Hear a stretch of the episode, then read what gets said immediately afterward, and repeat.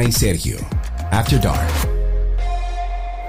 Y aquí estamos, amigos, Karina y yo, en un nuevo episodio en Karina y Sergio After Dark, en el que nos hemos dado la tarea de investigar sobre uno de los riesgos asociados a la colocación de prótesis mamarias y que cada vez es mencionado mucho más en redes sociales y en otros outlets, y es la enfermedad de implantes mamarios o BII por sus siglas en inglés, Breast Implant Illness. Hasta ahora, muy pocas son las fuentes que han desarrollado este tema de la enfermedad de implantes mamarios es un padecimiento que aún no se ha reconocido en términos de diagnóstico. Sin embargo, quienes informan haberla presentado, y de hecho yo tengo casos cercanos que también eh, me han hablado de esto, eh, dicen que han experimentado síntomas diferentes y abarcan dolor, pérdida de cabello, problemas respiratorios, escalofríos, problemas para dormir, depresión. Los síntomas son muchos. Bueno, tú sabes que incluso, Karina, un pequeño estudio de 100 pacientes realizados por el American Society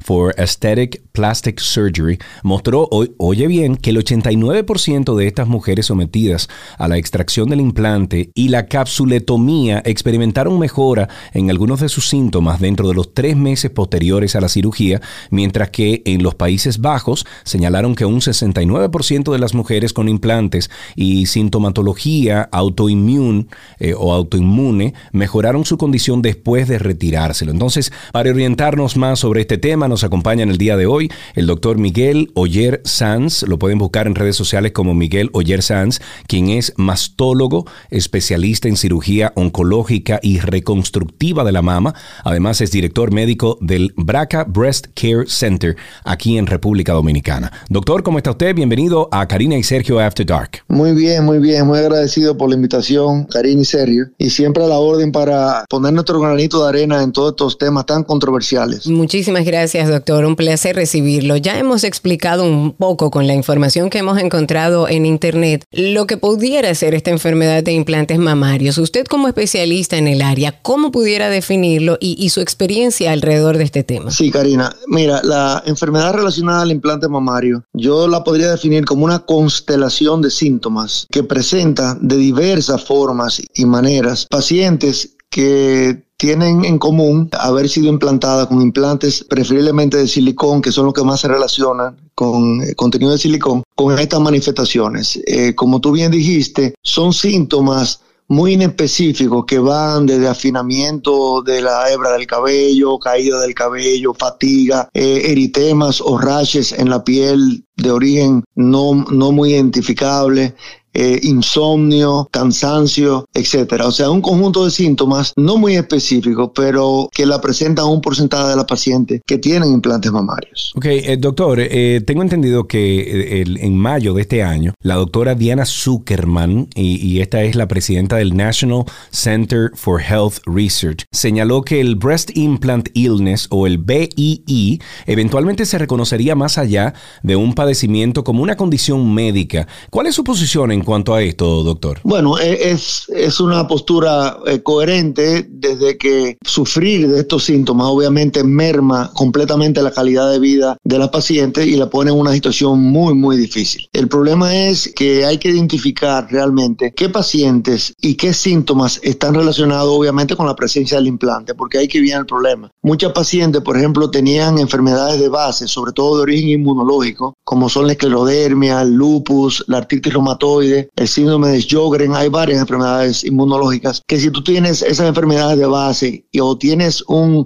aparato inmune hipersensible, entonces eh, probablemente los síntomas que tú tengas, que estés presentando en cierto momento, tengan poca o ninguna relación con el implante. O sea que hay que identificar verdaderamente a la mujer. Pero si el, la mujer está sufriendo una verdadera enfermedad eh, asociada al implante, definitivamente es una condición médica que obviamente debe ser resuelta porque esa paciente tienen, eh, vamos a decir, un, cursan un via crucis de síntomas eh, indeseables eh, asociada a la presencia de ese implante y por lo tanto la solución de ese problema sale de lo que es meramente estético.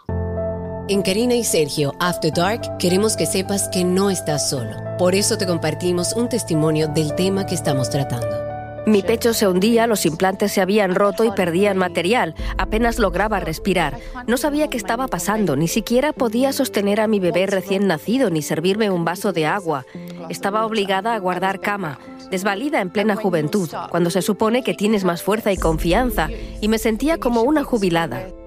¿Y cómo el doctor puede determinar, eh, para poder hacer un diagnóstico me refiero, eh, determinar que se trata del VIH cuando estamos hablando de tantos síntomas, o sea, tan diversos, algunos relacionados a la salud mental, algunos relacionados a la salud física? ¿Cómo puede un médico determinar, ok, según esto, yo entiendo que tú debes eh, hacerte este procedimiento y sacarte los implantes? Mira, es muy difícil porque no existe ninguna prueba de laboratorio, no existe ninguna imagen diagnóstica de mamas que te confirmen la presencia de esta entidad.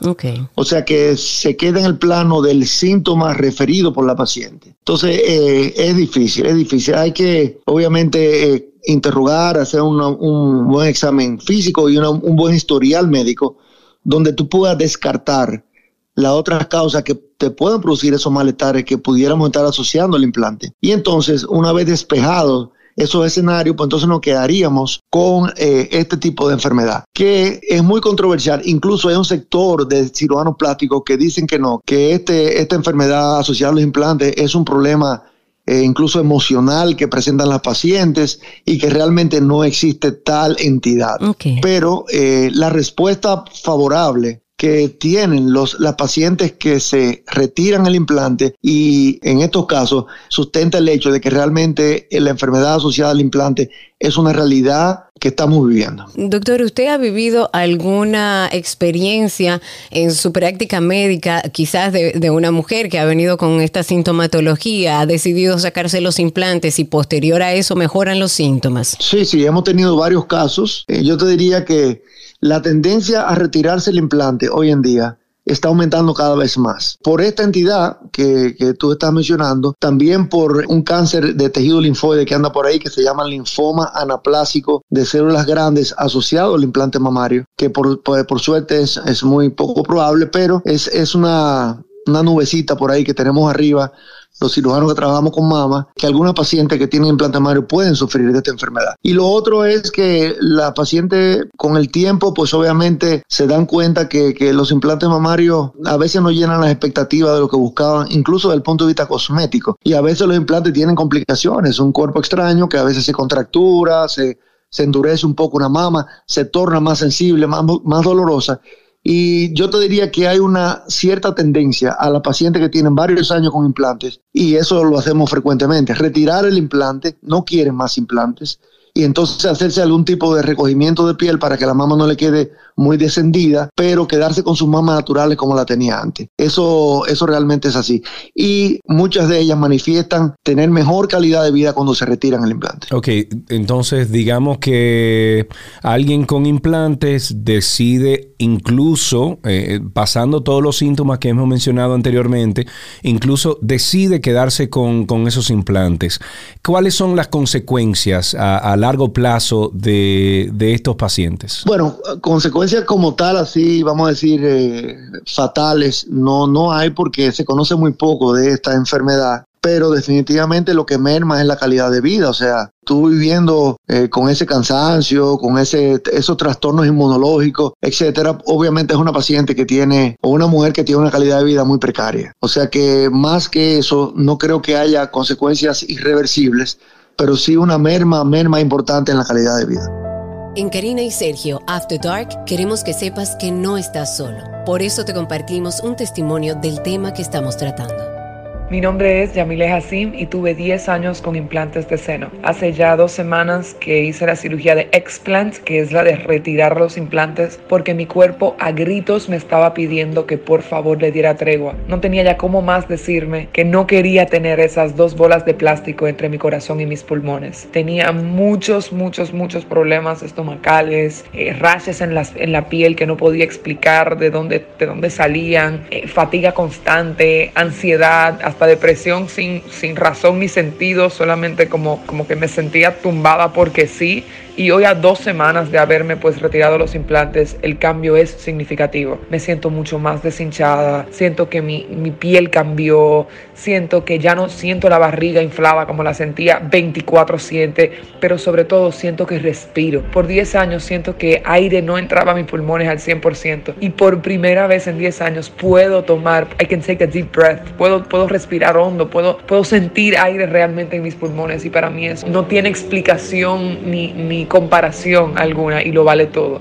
Para mí fue una decisión difícil, pero fue una decisión necesaria, la de explant testimonios alrededor de esto que son desgarradores y que hablan de, que realmente luego de sacarse el implante han podido vivir su vida de una forma más óptima. Esta condición eh, se puede desarrollar, usted mencionaba al inicio que es como con un tipo específico de implante mamario. ¿Cuáles son los implantes que digamos tienen más incidencia en esta enfermedad de implantes mamarios? Se puede desarrollar incluso con el implante salino que tiene de contenido eh, solución salina o se puede desarrollar con el implante que tiene eh, el silicón médico cohesivo que se usa actualmente. Obviamente está mucho más relacionado al implante de silicón que al implante salino. Y parece que no tiene ninguna preferencia a la cobertura del implante, si el implante es liso o es texturizado, etc. Está más relacionado con el silicón, obviamente. Doctor, ¿usted maneja alguna estadística o algún estimado de cuántas mujeres en República Dominicana o en Latinoamérica que ya están padeciendo la enfermedad de implantes mamarios o quizá alguna estadística, qué sé yo, de Estados Unidos, porque sé que a veces en Latinoamérica se complica ese tipo de tabulación? Mira, serio, no, no creo que haya estadísticas ni siquiera en Estados Unidos, porque como te digo, los síntomas son muy floridos, la selección de los pacientes es muy arbitraria para, eh, vamos a decir, diagnosticar el problema. la aparición de los síntomas es relativamente reciente en términos de seguimiento que se le pueda dar. Y yo te diría eso, que no. Pero en cifras generales se habla que un 1 a un 3% de la paciente que tienen implante mamario pudieran tener este tipo de, eventos. Me voy un poco más lejos. ¿Hay alguna relación, eh, según su experiencia, entre la presencia del implante y un cáncer de mama eh, posterior? No, con relación al verdadero cáncer de mama, que es el carcinoma eh, ductal o lobular, que es el cáncer que más afecta a la glándula mamaria, no se ha logrado una relación, o sea, demostrar una relación entre la presencia del implante y el cáncer de mama. de hecho, nosotros obviamente vivimos reconstruyendo pacientes post cirugía de cáncer de seno y no tenemos ningún problema con eso. O sea, el implante no es un riesgo ni para la recurrencia local, ni, ni oculta una eventual recurrencia en la paciente que se reconstruye. O sea que no, no. Pero, como te decía al principio, hay una entidad que es el VIAL LC, que es el, eh, siglas en inglés, que quiere decir linfoma eh, anaplásico de células grandes asociado al implante mamario, que es un cáncer, pero un cáncer del tejido linfoide, no de la glándula mamaria, que se forma en la cápsula del, que rodea el implante. O sea, esa cápsula fibrótica o tejido cicatrizal que se forma alrededor del implante, entonces ahí se pueden formar unos tumores que son de origen linfoide, que es lo que conforma esta entidad. Y obviamente hay que estar atento por eso, porque los síntomas son muy claros, o sea, es una paciente que está implantada probablemente más de 7 o 10 años, que tiene una simetría de repente entre una mamá y otra, porque acumula una cantidad de líquido o seroma o fluido alrededor del implante y además tiene dolor. Entonces, esa paciente hoy en día hay que hacer la aspiración de ese líquido, ese líquido va a citología y se le hace unas pruebas especiales, un marcador tumoral que se llama CD30, que hace el diagnóstico del linfoma y obviamente esa paciente tiene que ser tratada. Pero eh, afortunadamente en el mundo, en el mundo, solamente ha reportado unos 700 y piquito de casos. Aquí en el país no tenemos todavía el primero. Por ejemplo, en Argentina hay 10, en Colombia puede haber 7 o 8 más, o sea que son muy escasos, pero hay que estar atento a esa entidad también que es una entidad eh, ya oncológica, pero que la mayoría de las veces la resolvemos con eh, la extracción y la capsulectomía completa de, en la paciente. Doctor, ¿qué a usted le sugiere a una mujer que luego de hacerse esta cirugía empieza a presentar distintos síntomas sin razón aparente. ¿Cuál es el primer paso que usted le sugiere a alguien así? Bueno, estudiarla desde el punto de vista inmunológico y desde el punto de vista de alergia. Y obviamente si, si no se identifica una causa puntual que pueda ser corregida eh, inmediatamente y que mejore esa calidad de vida completamente frustrada que tiene la mujer, pues la recomendación que yo pueda tener y además la decisión a gritos que va a pedir la mujer, porque ya lo están pidiendo prácticamente a gritos, es que se le retire el implante. El implante se le retira y eso no es una garantía que la paciente va a mejorar. Obviamente, en la mayoría de los trabajos, como tú bien dijiste, ese que citaste de la Asociación eh, de Cirugía Plástica de Estados Unidos, hay otros trabajos.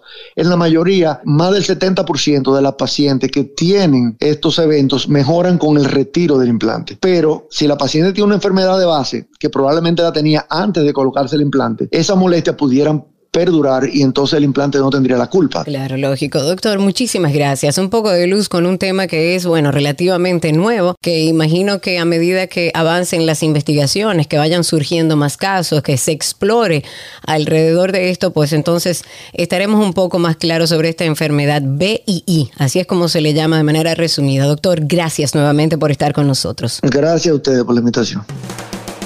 Si quieres ponerte en contacto con Karina y Sergio After Dark, puedes escribirnos a infoafterdarkpodcast.gmail.com. Además, puedes seguirnos en Instagram, Karina y Sergio After Dark, Karina Larrauri y Sergio Carlo. La idea, Karina, es que alguien que esté escuchando esto, que nos escucha semana tras semana con los diferentes temas que nosotros siempre presentamos, pues eh, entienda que alguien está pasando por eso. Bueno, pues que comparta entonces este episodio con esa persona, a ver si se puede tratar a tiempo y que no se le complique todo esto. Evidentemente, lo que tiene que tomar en cuenta es si se acaba o posterior a hacerse una operación de aumento mamario, si usted empieza a presentar síntomas, va a médicos, nadie le dice cómo resolver resolverlo. Si presenta alteraciones en su salud mental, de repente tiene episodios de depresión o de ansiedad y no conoce o no entiende de dónde viene eso posterior a esa cirugía, visite a su médico y busque información también a través de las redes sociales, que ya hay mucha y hay muchos testimonios. Y recuerden seguirnos a través de Karina y Sergio After Dark en Instagram, que por ahí también compartimos mucha información de valor. Claro que sí. Recuerden ustedes dejar un comentario en cualquiera de las plataformas que esté eh, disfrutando de este episodio del día de hoy. Deje un comentario positivo o deje su testimonio. Eh, por favor, regálenos cinco estrellas de rating para que otras personas que estén buscando este tipo de contenido puedan entonces interesarse en Karina y Sergio After Dark. Nos encontramos de nuevo a las 7 de la noche, que es cuando publicamos estos episodios los viernes. Un abrazo y hasta aquí este Karina y Sergio After Dark.